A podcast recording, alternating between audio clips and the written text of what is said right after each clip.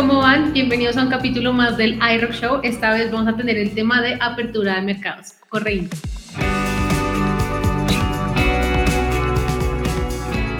Desde la capital de la Como y por qué tan caro, sobreviviendo al frío llega un parche de expertos hablando de marketing, datos, música y otras vainas con Paula hermano. Esto es el iRock Show, un programa para rockstars, no divas.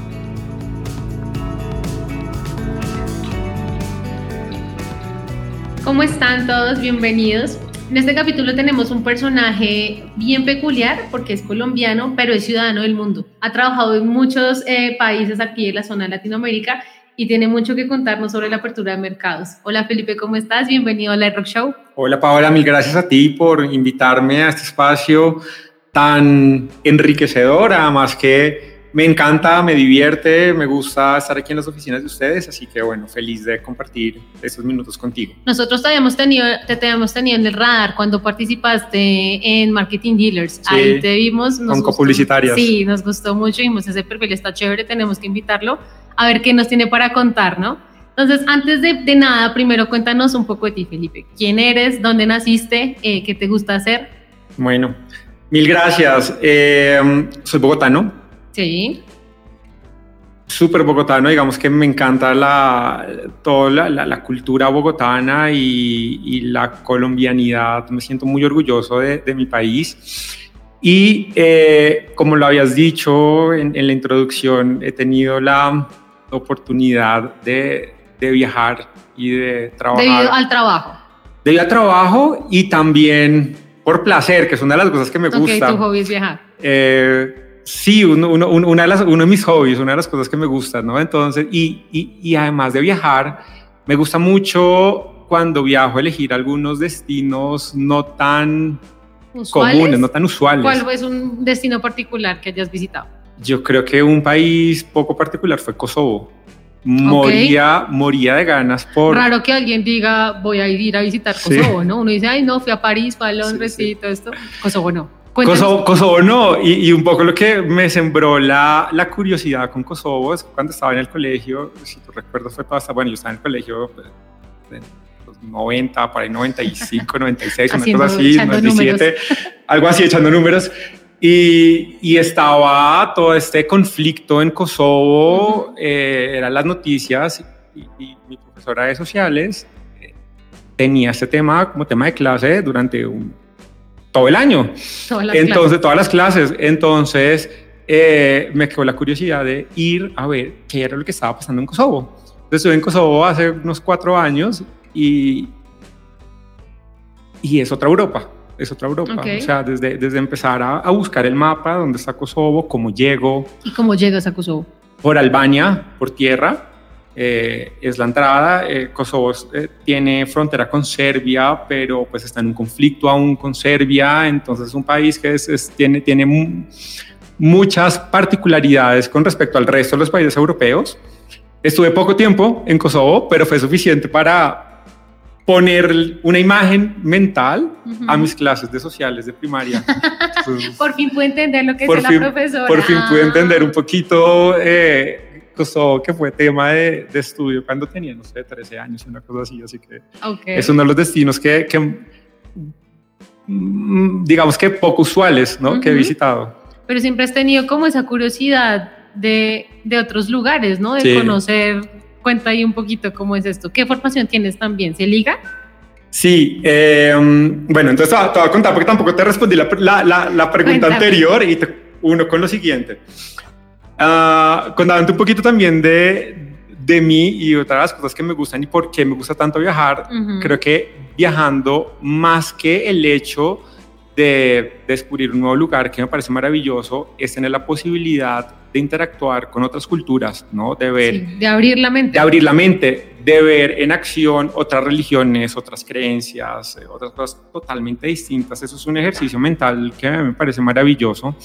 Y... Eh, Dentro de los hobbies que tengo, pues esto es uno que, que, me ha parecido muy chévere, pero, pero pues decir que mi hobby es viajar sería, eh, ojalá, pues, porque, porque hoy en día no estoy viajando tanto, ¿no? Eh, entonces, eh, los hobbies también, como en lo que estoy invirtiendo mi tiempo, ¿Y en qué, es en qué últimamente, tiempo? últimamente me está gustando mucho aprender gastronomía y recetas veganas. Eh, ok, pero ¿eres vegano? Soy vegano, hace Ok. un año. Ah, te estás estrenando, Me estoy en estrenando. el estilo de vida vegano. Sí, sí, me estoy estrenando, entonces estoy en esta exploración y, y últimamente he encontrado también una pasión en, en, en buscar nuevas recetas veganas o en buscar equivalencias de ingredientes y también parece que es como un ejercicio creativo, ¿no? Como ver cómo, cómo prepararías una lasaña que parece acá boloñesa, pero sin carne, sin queso, sin lácteos, entonces bueno, eh, esto ha sido una cosa que, en la que invierto mucho tiempo. Tengo un perro que se llama Milo Ah, y, y ok. pues eh, compartimos la cama, compartimos eh, La vida, la vida, todo. de vida. ¿Hace Hemos cuánto- viajado Ah, sí, ¿hace cuánto tienes a Milo? hace ocho años. Ah, ya es un señor, ya, es ya un es adulto. señor, ya es un señor, Sí. ya es un señor. Hemos viajado también eh, cuando he tenido que trasladarme por trabajo a algún otro país. Milo viene contigo. conmigo Bien. y, y, las, y las, las, las plantas también les he encontrado mucho, mucho gusto. Y entonces, De Eh, ahí parte. de ahí parte eh, lo que te iba a responder entonces ahora de mi formación. Soy ingeniero industrial y también ingeniero de producción agroindustrial, las dos en la sabana. Y luego hice un par de maestrías, una maestría en mercado en los Andes, eh, hace ya varios años, en el 2010 me gradué Sí. de los Andes. Y, Tienes buena, una, una, una formación académica interesante. Sí, y luego hice otro máster en España en marketing digital. Eh, me enamoré del marketing en, en- en la primera experiencia que tuve profesional y luego ahí ya dije, "Te- tengo que estudiar y tengo que formarme fuertemente pa- para desarrollar aquí mi carrera camino. en esta área. Sí, Ahorita ya tienes más de 14 años de experiencia, ¿no? sí. ¿Cómo, cómo, cómo, cómo fue esa experiencia? ¿Cómo te empezaste a, a volcar? Porque veo que la trayectoria que tienes fuerte es en apertura de mercados, Sí. posicionamiento de productos. ¿Cómo empezaste para, para llegar allá? Mira, mm, casualmente mi primera experiencia profesional fue en la industria de petróleos. Ok. Entonces Bien, trabajé tres años en Occidental de Colombia.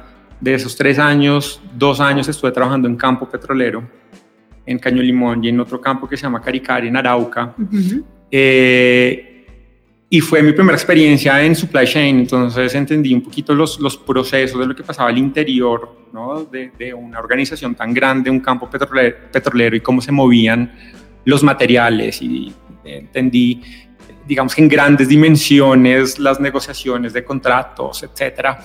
Y cuando en, en un intermedio de esa experiencia, antes de graduarme como ingeniero, eh, tuve la oportunidad de trabajar en Pfizer como analista de mercadeo. Ok. Gran empresa. Sí, eh, y me enamoré, y me enamoré de marketing, pero como te decía, fue un intermedio, entonces volví otra vez a petróleos.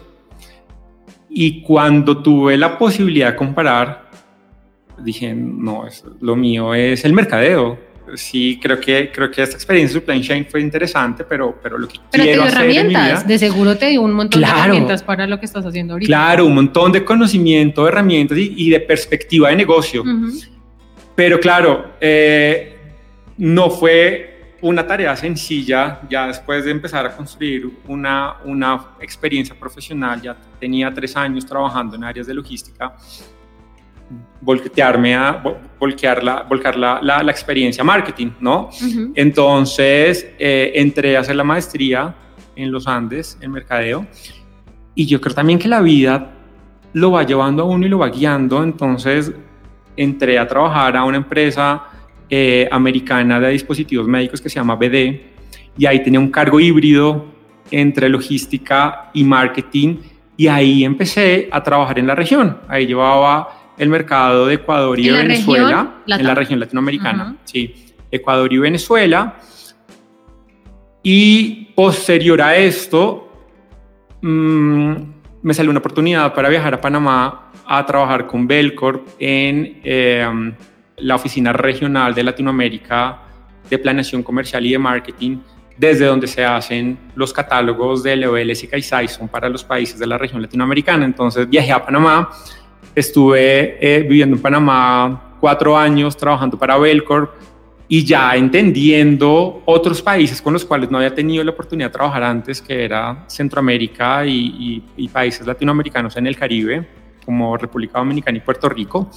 Después de ahí estuve en Europa otra temporada y regresé a Colombia y fue cuando entro hace cinco años a trabajar en McBride a desarrollar el mercado en los países latinoamericanos que son 18 países los cuales, en los cuales estamos haciendo o preparaciones o teniendo negociaciones eh, locales en distintos países latinos. Ahorita, hablando de otras bambalinas, sí. Eh, sabemos que McBride no está en Colombia. Entonces, cuéntanos un poquito a las personas que nos ven eh, por YouTube y nos escuchan por Spotify, ¿qué hace tu compañía ahorita? McBride es una compañía barbadense, fabricante de productos en aerosol para cuidar del hogar, productos de consumo masivo. ¿Cuánto tiempo ya tiene McBride en el mercado?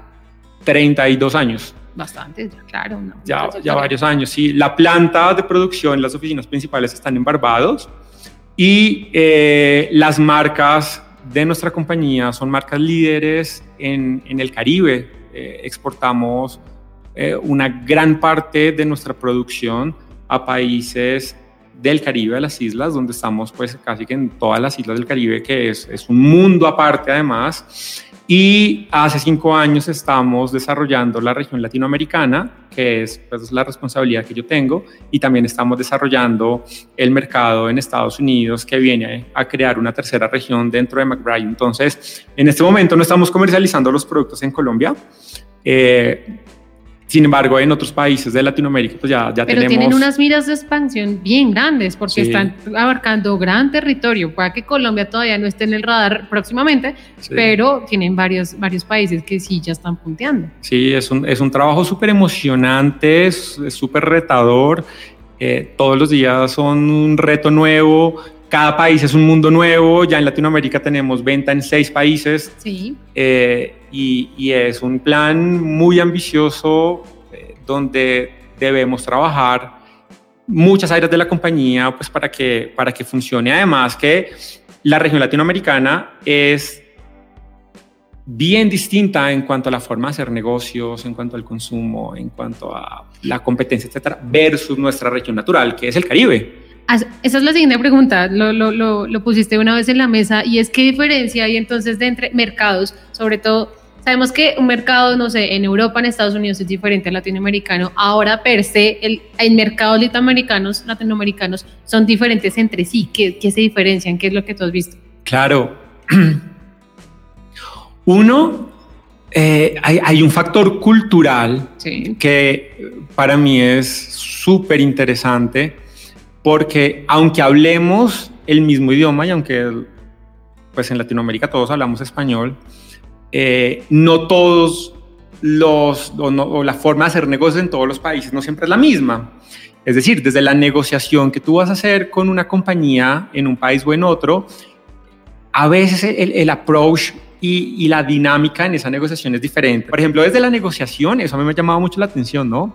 En, en, en la forma cómo tú abordas a tu contraparte en una negociación, ¿verdad? Y además en Centroamérica algo que es bien interesante es que primero para nosotros los latinos la relación es, es primordial, es decir, la relación personal, construir confianza, exacto, como, como tener una introducción a la eh, negociación desde el ámbito personal y luego ya entonces vamos a hablar del negocio, ¿verdad? Eh, eso a nosotros como latinos es, es muy interesante. No en todos los países, digamos que vas a encontrar que funciona de la misma manera, pero además cuando lo comparas con países del Caribe, la dinámica es, es distinta. Es distinta. Y en el Caribe además, pues hay una diversidad increíble en términos de lenguaje. En el Caribe hay países que hablan inglés, que hablan francés, que hablan holandés, que hablan papiamento.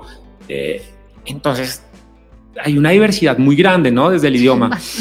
partiendo de ahí solamente. Partiendo de ahí, pero además también en Latinoamérica, y, y, continuando con esa pregunta que tú me hacías, el contexto competitivo es distinto entre un país y, y otro. Por ejemplo, las categorías que nosotros llevamos, que son insecticidas en aerosol, desinfectantes en aerosol, ambientadores en aerosol, repelentes de insectos en aerosol, no todos los países latinos tienen una fabricación local desarrollada y fuerte, como la que tiene, por ejemplo, México, Colombia, ¿verdad? Entonces, eh, estás compitiendo con las mismas marcas globales, pero el contexto competitivo cambia completamente en un país como Colombia, donde además el retail colombiano es diferente porque tenemos eh, los hard discounters que han cambiado toda esta dinámica que lo hablábamos hace, hace un tiempo, hace, hace, unos minutos acá antes de, de iniciar el podcast. Esto hace que cada país tenga sus particularidades. Además de eso, pues el contexto regulatorio. Eso te iba a preguntar, es distinto porque ustedes tienen un producto que es de manipulación sensible. Las políticas de tratamiento cambian, depende de los países. Me declaro ignorante en el tema, pero me imagino que sería así, no sería tan fácil. Sí, y mira que Centroamérica ha hecho un esfuerzo muy grande en unificarse en cuanto a su uh, aspecto regulatorio. Entonces han construido un reglamento técnico centroamericano con el cual eh, deberían todos los países centroamericanos tener normas estandarizadas. Uh, pero en la práctica vamos a encontrar que también cada país pues tiene la libertad de pedirte un requisito distinto u otro. México, lo que encuentras en términos regulatorios en México es un panorama completamente distinto, ¿verdad? Y lo que encuentras en Colombia comparado con Centroamérica es otra cosa. Acá, por ejemplo, para hacer un registro de un insecticida en Colombia, se necesita ir a tres etapas distintas. Hay tres entes reguladores en Colombia para poder obtener un registro sanitario de una categoría de insecticidas que es además de las más reguladas que existen. Eh, entonces, cada país es libre en su legislación y desde esa preparación antes al, lanzamiento del producto, pues vas a encontrar con que, pues, las compañías que estamos en este proceso necesitamos buscar un apoyo local, alguien que entienda muy bien esa legislación y que nos oriente también, ¿no? Porque eso que tú estás diciendo es clave, pero no solo aplica para entonces eh, insecticidas solo, solo sino para cualquier tipo de, producto y para quienes nos escuchen y que quieran tener una apertura o poner un, o posicionar un producto en un mercado. Esas cosas son claves, lo que tú estás diciendo. Es clave. Y mira que es un aspecto es este, este ámbito regulatorio y el ámbito legal es un aspecto que a veces trabajando en marketing nos olvidamos un poco. No, sí, uno dice como que otras personas harán, harán esto, que, saben más de uno de eso de pronto, sí. Pero, pero es parte del negocio, hace parte de la estrategia. Del entendimiento. Del, entendimiento. Y mira, también un poco yo esto lo llevo a la teoría, eh, cuando nos enseñaban en, en, las clases de marketing las etapas del ciclo de vida de un producto nos, enseñaban cuatro etapas, ¿no? La introducción, crecimiento, madurez y declive. Pero hay una etapa anterior a la introducción, que es el desarrollo, que es además súper compleja. Y es donde se involucran todas estas áreas regulatoria, legal, cómo vas a definir tu modelo de distribución. Y, y nosotros como profesionales de marketing yo considero que es cada vez más demandado que tengamos esa visión de negocio, claro, holística. Aunque no seas el abogado de propiedad intelectual que va a hacer el trademark en un país X, pues tener el conocimiento, la noción, y tener el conocimiento que necesitas hacer el registro de marca, que necesitas hacer un registro sanitario de tu producto. Y ya después existen un montón de, de, de partners y de socios que son expertos en esas áreas, pero nosotros como, como cabeza del negocio, de la, pues, de la estrategia necesitamos entender todas estas otras etapas previas y poner todo esto en orden, ¿no? Para que pueda llegar finalmente el momento del lanzamiento. Bueno, ya me estás dando incluso los tips. Eh, te tengo la pregunta es cómo funciona la apertura de mercados en los países que trabajas actualmente. Entonces, ¿cambiaría o hay puntos en común? Ese que tú mencionas, me imagino que sería un punto en común, tener toda la parte de preparación lista. ¿Qué más podría haber ahí? Mira, hay, hay algo que a mí me parece que es fundamental definirlo y que va a depender, yo creo que es más bien de cada empresa, de cada producto, de cada estrategia, de, cada negocio, ¿no? Que es el modelo de distribución o el modelo de, del go-to-market, cómo vas a llegar al mercado. Entonces, algunas, para algunas empresas, para algunas eh, compañías hará sentido abrir una oficina propia en otro país, para otras probablemente hará sentido abrir una planta de producción en un mercado nuevo. Para otras probablemente hará sentido trabajar con algún distribuidor exclusivo que represente y que lleve tus marcas en un país. O para otras hará sentido negociar con distintos distribuidores ¿verdad? O una mezcla entre todas Entonces, estas ese panorama que pones es dependiendo de la necesidad que vea la empresa con el mercado del que va a incursionar. Sí, dependiendo, dependiendo de la necesidad, eh, dependiendo del, del tamaño del, del, negocio, de la categoría, dependiendo de la competitividad que tengas fabricando tus productos, si estamos hablando de productos eh, ¿no? de, de tangibles o consumo masivo, que es lo que yo llevo, fabricándolos en tu país de origen y exportándolos y toda esta cadena de costos logísticos aún te permite ser competitivo en otro mercado, ¿verdad? Sí. O si necesitas abrir una planta de producción y tienes además el músculo financiero para, Para abrir una planta en otro país, Claro. pues que abrir una operación en un país extranjero además es es súper demandante en energía, en recursos, etcétera. Eh, entonces va a depender de todos esos factores y de los intereses que, que tenga cada negocio. Eh, y yo, yo, yo he dicho que, y como, como ves, digamos que trato un poquito de ir a la teoría, lo que, A lo que que- la cartilla. a lo que nos enseñaron cartilla. en la universidad. Las famosas 4P que son súper clásicas, ¿no? Lo más clásico del Eso- eso ha marketing. tenido un cambio, ¿no? Claro. Esas cuatro Ps ya no, actualmente ya no son esas. Y hay gente que dice que no son 4 sino que son 8 Ps y otros que son y no 5 son Cs. Ps, que, no son, no son Ps y no son Cs. que son Cs y hay unos que dicen que son 4 Cs, 8 Cs, bueno, Ujú. ¿cierto? Date- eh, eh, pero el concepto Siempre se adapta, sí. siempre se adapta. El concepto del marketing mix, ¿no? Que son aquellos Sí. pilares, sean los que sean, sea producto, plaza, precio, promoción, o sean las Cs que son consumidores y costos y competitividad y Ujú. otras, ¿no? ¿no? no las tengo en este momento Son en la mente. Es que siempre cambian de siempre cambian, siempre cambian. Pero ese concepto de, de- de vamos a construir la estrategia en, en los pilares que sean relevantes para el negocio, para mí eh, necesitamos armar cada uno de estos pilares eh, a la hora de desarrollar una estrategia en un mercado nuevo. Entonces necesitamos asegurarnos de tener un excelente producto que sea relevante para el mercado. A veces necesitamos adaptar el producto o Mira- mira adaptar que- la etiqueta. Mira que ahorita habla- que hablando de eso, me acuerdo de un caso, no sé si lo has escuchado, el de Disney, de Dis- Euro Disney, era en su momento, no sé si lo escuchaste. No. Eh, en este caso no es un producto tangible, pero en sí el producto era toda la experiencia. Disney quería Ajá. abrir eh, una sucursal en París. Ajá, sí. Ajá, entonces ellos no hicieron eso, o sea, ustedes pueden verlo por, por, por Google y, y googlear todo el caso extenso, pero en resumidas cuentas es que ellos eh, querían traer la dinámica que tenían de Estados Unidos e imponerla a, lo, a la dinámica europea y en París. Entonces empezaron a, a imponer, digamos, en Europa, no sé, bajan los almuerzos con cerveza o, o con Ajá. vino, con bebidas alcohólicas. Allá no iban Allá a no. vender. En, en- en- en ese momento, Euro Disney no iba a vender eso. Entonces ahí entraron de reversa con el público. También ellos decían, nosotros nuestros días en Estados Unidos nos va muy bien los fines de semana. Y en realidad no, allá les voy a poner un ejemplo, eh, hablando en borrador, allá los mejores días eran los miércoles. Entonces Ajá, cuando tenían la apertura, todo el, todo el staff estaba más, más que todo consolidado para atender los sábados y domingos y los miércoles no tenían tanto personal de servicio, entonces colapsar, ese tipo de cosas. También les dijeron, eh, como en, en la investigación de mercado, eh, y les dijeron, es mejor que ustedes lo harán en España, tienen más días de sol que en París, en Claro. París llueve mucho. Y ellos dijeron, no, tiene que ser París porque París y París y París también falló. La locación donde la pusieron, no había hoteles cerca, falló también, porque uno cuando va a los parques de Disney, entonces tiene que estar el hotel cerca para hacer el recorrido por los parques. Todas esas dinámicas no, no, no funcionaron, en, po- en, re- en resumidas cuentas no les funcionó, tuvieron una crisis de marca terrible Sí. y ese es el momento que tuvieron que cambiar a Disneyland París. Entonces Sí. cambiaron todo. ¿Qué es lo que conocemos ahora? Exactamente, pero en su Y- momento era Euro Disney fracaso.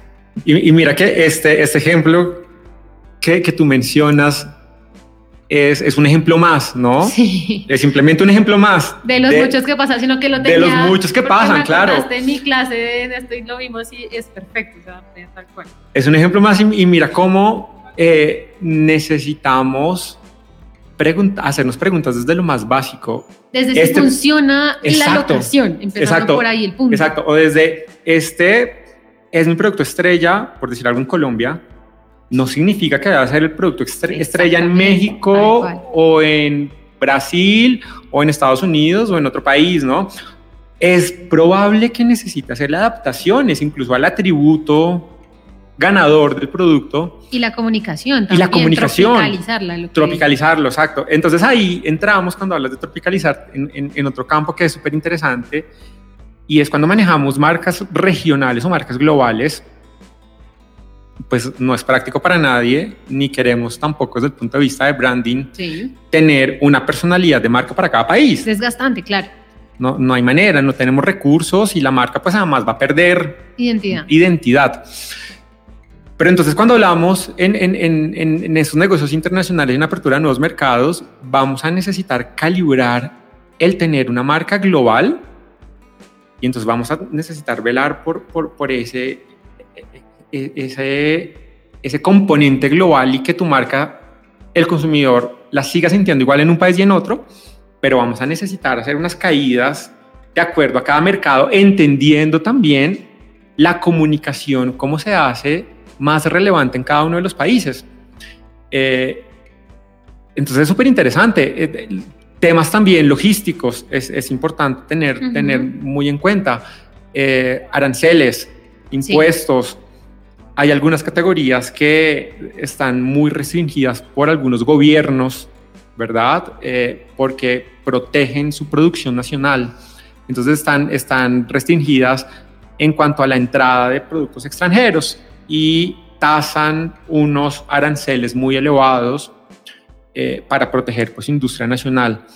Entonces, ese tipo de aspectos también es clave porque nos va a empezar, yo veo esto como una carrera de obstáculos, ¿no? Entonces nos va a empezar a poner otro, otro, otro punto a hacer para que en la medida en que vas saltando cada uno de esos obstáculos, pues puedas llegar a la meta que es finalmente vamos a abrir un mercado nuevo, ¿no?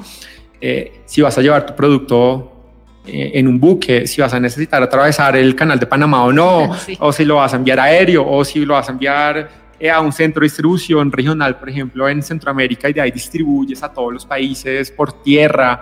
Eh, ese modelo de distribución también es, es clave, eh, como, o, o si es un servicio, entonces, ¿cómo vas a entrenar a tu personal en otro país para que se viva lo mismo que tú construiste en, en- en la historia, en tu país de origen.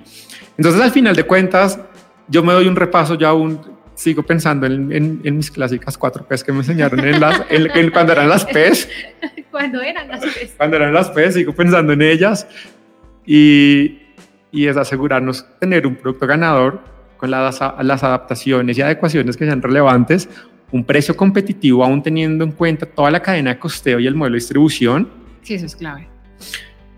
¿Cómo lo vamos a vender? Porque existen entonces en Latinoamérica unos países que tienen una mayor penetración de Internet y que el e-commerce, por ejemplo, se hace cada vez más relevante. Hay otros que en los que no. Entonces, ahí tendremos que hacer adaptaciones y toda la parte de la promoción y la comunicación, lo que ya hablamos, pues vamos a necesitar sí entender a nuestro consumidor final dependiendo de su cultura, dependiendo de las fechas claves. Por ejemplo, el Día de la Madre en Panamá es el 8 de diciembre, mientras que en, El 8 de, El 8 de diciembre, diciembre. y acá es y aquí es en mayo. Y acá- Ya acá, acá es velitas, acá es velitas el 8 de diciembre y, y el Día de la Madre es en mayo y O sea que allá se, se junta como con Navidad. O sea, Allá se junta con Navidad. juntas. entonces cuando tienes un producto que comercializas en Panamá que el Día de la Madre es relevante comercialmente, pues claro, mientras en mayo estamos en el resto de los países de la región latinoamericana haciendo toda la campaña para el Día de la Madre, pues Sí. en Panamá normal, pero luego en diciembre vamos a necesitar hacer el Día de la Madre en, Panamá. ¿Y allá cómo funciona eso? Oye, o sea, es el do- dos por uno, ¿no? Casi Navidad. Que Sí, casi están Navidad. haciendo todas las compras navideñas, más regalo del Día de la Madre. Claro, y, y además mira que esto, las festividades influyen mucho, Sí. ¿no? Entonces Panamá. Panamá es uno de los países de la región latinoamericana, hablando de Panamá, pues porque me lo conozco al, al haber Sí. vivido allá algunos años, es uno de los que menos festivos tienen. Entonces ellos tienen unos, unos carnavales y unas fechas patrias que son dos, dos fechas de, de festividades concentradas en dos momentos del año y de resto no tienen todas las festividades que tenemos nosotros, ¿verdad? Justamente, eh, por ejemplo, en septiembre, el 15 de septiembre, eh, son, se celebra la independencia en muchos países centroamericanos a la vez, con excepción de Panamá. Ah. Entonces, entonces entender toda este- este- esta dinámica que cambia de un país a otro, pues va a darnos también algunas excusas comerciales para impulsar el producto. Es súper diverso, e interesante. Sí, bastante. Y tenerlo presente, ¿no? Saber qué funciona en cada uno. ¿Tienes alguna Sí. anécdota o algo que nos compartas no sé, de, tu lanzamiento de producto o algo favorito, o sea, que tú hayas dicho, este, este proceso, este trabajo de lanzar este producto, si nos puedes contar, o puedes decirlo X, ¿te gustó por qué? Mm. Mira, em, yo creo que todos los, los lanzamientos que uno hace son literal como un hijo, ¿no? Por, toda la preparación y al final la espera, la, espera, la, espera y todas estas etapas, y como te decía, los obstáculos que debemos pasar y, y esa preparación genera unas expectativas gigantes hasta el momento en que tú logras ver tu producto en un anaquel que ya está en venta, esto genera una satisfacción tremenda, ¿no? Y, en, otro país, y que la gente de otro país empieza a hablar de tu marca, eso, eso es es súper interesante. Pero quisiera compartirte de pronto la experiencia de mi primer lanzamiento. Ay, cuéntamelo, claro. Ahorita que me lo preguntabas, eh, me estaba acordando de él. Fue en Pfizer, en el 2007. Eh, estaba o sea, podemos decir que es tu favorito porque tiene en especial una connotación sentimental. Claro, fue tu primer lanzamiento. claro, porque fue mi primer lanzamiento. Eh, me estaba graduando como ingeniero industrial y fue el lanzamiento de un medicamento, el primer medicamento para dejar de fumar que se iba a lanzar en Colombia. Eh, ah, fue acá en Colombia. Aquí en Colombia. Ok, empezando por ahí, ¿no? Porque ya no sabemos qué mercado es.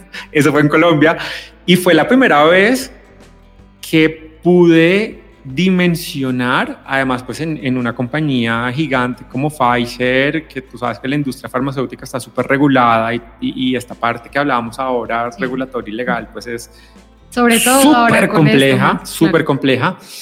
Fue la primera vez que yo vi y, recuerdo mucho con, con, mi jefe en Pfizer, con el que llevábamos el, el lanzamiento, él me mostraba un, un, un todo su plan de acción y el calendario de actividades, la cantidad de cosas que tocaba hacer para decir vamos a lanzar este producto que, que suena todo, lo previo, claro, todo lo previo, el registro de la marca, eh, vamos a hacer una adaptación de la marca, eh, el registro sanitario, la investigación de mercado, la investigación de mercado, cómo lo vamos a distribuir, cómo, cuál vamos, tenemos que entrenar al equipo de ventas. Eh, que en, en la industria farmacéutica son los visitadores, bueno, una cantidad de cosas. Entonces recuerdo un Excel, la imagen que tengo en mi mente es un Excel, un diagrama de Gantt, donde estaban todas esas actividades. Y yo, sea, pero Dios mío, ¿esto en qué momento y a qué hora vamos a lograr? ¿Con qué manos vamos a sacar todo esto adelante? Entonces, tiene un componente sentimental muy grande para mí porque fue la primera vez que dimensioné lo que significaba lanzar un producto nuevo al mercado y me enamoré de esto. Entonces, eh, fue esa primera experiencia en Pfizer.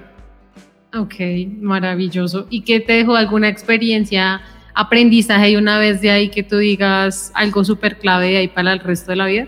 La organización. Ok, la eh, planeación. Era la planeación y mira, era, una de las cosas que yo más admiraba además de, de mi jefe eh, que en ese momento pues era Diego Forero, que luego fue eh, el presidente de Pfizer para Colombia y Ecuador y Venezuela y ahorita está en la casa matriz en, Nueva York eh, de Pfizer. con una saludos Diego saludos a Diego sí, saludos a Diego que lo admiro un montón y, y, este proceso de planeación tan juicioso sabes fue lo que me dejó eh, el haber trabajado en el, en el, lanzamiento de este producto con él. Eh, y creo que viene muy bien también al, ser la ingeniería industrial mi profesión base, ¿no? Sí, eh, claro, entendimiento de procesos, exacto. Y un poquito cuadriculado. Sí, tal cual, así, alineados, alineados, exactamente el proceso. Un proceso para sacar, eh, construir un producto, un proceso para lanzar un producto, claro, es, es totalmente paso uno, paso dos, que si se salta uno un paso, va a haber un huecazo después para cuando se implemente. Totalmente, totalmente. Entonces, ahorita que me preguntabas ese aprendizaje, la gran lección que me dejó ese lanzamiento en específico, la planeación. Planeación, organización y, y, empezar a, a, chequear todo actividad por actividad, porque a veces decir voy a lanzar un producto nuevo al mercado, a desarrollar un nuevo mercado, se dice fácil, pero cuando uno lo va a hacer es, es, es, tremendo, es un montón de cosas. Y de tiempo también. Y de tiempo, de recursos, de asociarte con las personas adecuadas con los equipos adecuados, ¿no? Eh, ¿Tienes algún, algo que tú digas como lo que no se debe hacer o algo que tú digas, algo que, algo que pueda entorpecer el proceso, que tú digas, nunca hagan esto cuando deben hacer un lanzamiento de, eh, de un producto o en la apertura de un nuevo mercado? Yo creo que lo que estábamos hablando ahorita, nunca dejar de planear. Y creo que a veces, como latinos, nuestra cultura latina, eh, nosotros somos, eh, pues tenemos un, nivel de energía muy elevado, ¿no? Entonces nos vamos y arranquemos, que es una de las formas también de, de, abordar los negocios, ¿no? Arranquemos y luego vamos corrigiendo por el camino. Creo que cuando estamos hablando de mercados distintos, ir a otro país... Nos sirve ajustar en la marcha. Hay cosas que se ajustan definitivamente, pero sí considero que es importante tener un proceso de planeación juicioso antes. Entonces, ¿Qué no se debe hacer? Irnos de cabeza sin tener en cuenta todas esas otras variables, regulatorio, legal, eh, que tu marca la puedas registrar en ese otro país, cuál va a ser tu modelo de distribución, que todos los gastos logísticos te den para ser competitivo, es decir, todo ese proceso de entendimiento y planeación. ¿Qué más no se debe hacer? No investigar al consumidor de otro país. Caso Euro Disney. Sí, exactamente. Lo que, nos, lo que, nos, acabas de contar. no investigar a veces, a veces como no entenderlo, no, no entenderlo, claro, no. Y, y, e ir a los datos, ir a los datos y la información, muchas veces necesitamos, y yo creo que es fundamental hacer investigaciones en, en países distintos, porque a veces uno tiene muchas eh, suposiciones, y, pensamos, bueno, al final todos somos latinoamericanos, todos deberíamos ser iguales. Nos gusta lo mismo. Pero no, no nos gusta lo mismo, a veces sí, a veces no, a veces eh, incluso el mismo consumo y uso de un producto de un país a otro es diferente. Eh, entender el comportamiento del consumidor es clave, entonces necesitamos hacerlo. Claro, porque el consumidor se da cuenta cuando no es transparente que lo entendieron, como que les quieren imponer algo que realmente no está pensado para ellos, el consumidor lo percibe, más que todo que este consumidor está eh, online en todas horas, entiende todo, es productor de contenido, entiende eso y de inmediato lo que hace es generar un rechazo hacia la marca. claro, y más ahora, ahorita que hablabas de generación de, de contenido, me viene a la mente es que los influenciadores de hoy en día ya, sí, claro, tenemos las celebridades y los influenciadores, los creadores de contenido que se dedican a eso, pero pues hoy en día ya con las redes sociales es, todos somos. El consumidor regular es un creador de contenido.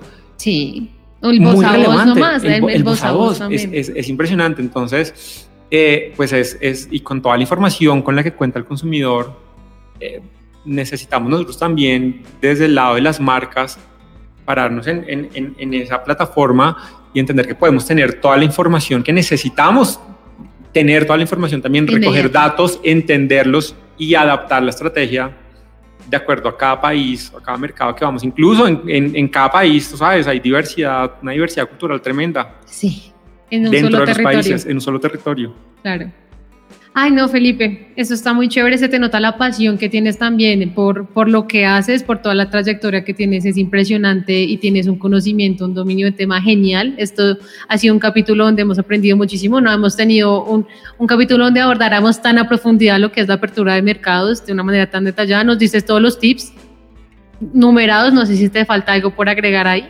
aunque no lo has dicho todo. Bueno, son, son, son un montón de aspectos. Yo creo que recogiendo eh, y un poquito recapitulando esto, eh, la distribución, regulatorio, legal, adaptar tu, tu producto, entender al consumidor y desarrollar un modelo de distribución, un modelo de, de negocio que sea pertinente para cada uno de los países. Y luego es cuando viene lo interesante. Después, Eso no, ha empezado ni siquiera. Empezar a desarrollar tus marcas en otro país, los recursos que vamos a necesitar. Y mantenerla, ¿no? Y mantenerla. esa es la otra. Yo lo pongo en el mercado, aperturo y después qué. Y después qué. Entonces, al final lo que nosotros queremos pues es tener marcas relevantes y construir lealtad de marca en otro país distinto, aún aprovechando obviamente la experiencia que tenemos en nuestro mercado natural, pero, pero necesitamos finalmente ser marcas queridas, marcas amadas, marcas preferidas por consumidores de, de, de mercados distintos, así que ahí es donde viene el trabajo divertido. Ok, todo el- todo el- toda la estrategia de marketing que se, también se planeó en su inicio, ejecutarla. Exactamente, exactamente. Perfecto. Genial, Felipe. Ya para finalizar, dos preguntas súper chéveres. Es nuestra firma del podcast y es ¿a qué te suena eh, cuando ab- abres nuevos mercados?